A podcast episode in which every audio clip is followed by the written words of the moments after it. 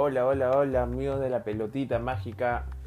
Hoy 17 de noviembre de 2021. Qué felicidad da hacer un programa con los resultados que tuvimos ayer. Perú venció por 2 a 1 en condición de visita a Venezuela. Así que, bueno, muy felices. Ya vamos a analizar eso. También vamos a hablar sobre, sobre tenis, algunos resultados en el ATP Finals, el resultado en el WTA de mujeres. Así que comenzamos con este programa con la fecha número 14 de las eliminatorias sudamericanas. Con el partido que abría esta fecha de Bolivia versus Uruguay, que venció 3 a 0 en condición de local de verdad muy, muy mal momento Uruguay que, que yo creo que ya el proceso del, del, maestro Oscar Washington Tavares ya no da para mal, lamentablemente. Se le había dado un ultimátum de que tenía que sacar los resultados en estas dos fechas y lamentablemente no lo consiguió, no consiguió punto alguno, perdió contra Argentina, perdió contra Bolivia, así que que no sorprenda que en los próximos días salga algún comunicado oficial con la destitución de, de este entrenador. Siguiendo con la fecha, el partido que mencionábamos, Perú venció por dos goles a uno a la selección venezolana. Adelantó en el primer tiempo Gianluca La Paula tras un pase de André Carrillo. Lo empató la selección Vino Tinto con gol de Darwin Machís y parecía que podía caer empate. Incluso Venezuela se acercó mucho al arco peruano pero apareció otra vez Cristian Cueva con el primer gol, como en el primer gol, comenzando la jugada, y esta vez en un tiro libre, un tiro libre que, que iba hacia el arco de, de Fariñez, pero terminó desviándose en un jugador venezolano y terminó dentro del arco venezolano. Así que felicitaciones para el grupo, incluso Galés se tapó un penal luego del, del, gol de Cueva. Así que una victoria muy sufrida, pero, pero sí se disfruta mucho más. Se disfruta mucho más cuando de verdad costó la victoria y se terminó ganando igual.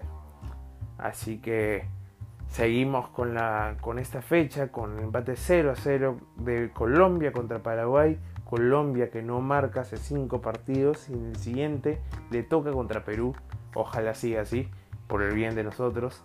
Otro 0-0. Argentina empató con este mismo resultado ante Brasil en condición de local. Un partido que no tuvo tantas ocasiones. Ah, tal vez Brasil estuvo un poco más cerca, pero fue un partido muy luchado, muy, muy como vemos este partido, muy como un clásico de Sudamérica. Así que lindo para ver, pero tal vez faltó algún gol ahí. Y cerrando la fecha, Chile cayó 0 a 2 contra Ecuador. También hay que destacar que Chile en el minuto 20 se quedó con un jugador menos por una patada criminal de Arturo Vidal hacia un defensa ecuatoriano.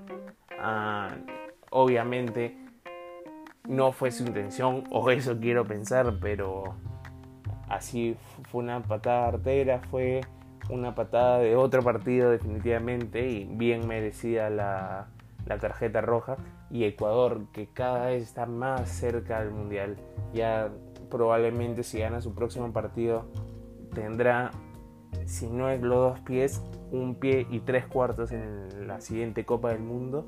Así que vamos a ver lo que pasa con el equipo de, Gustavo Alfaro.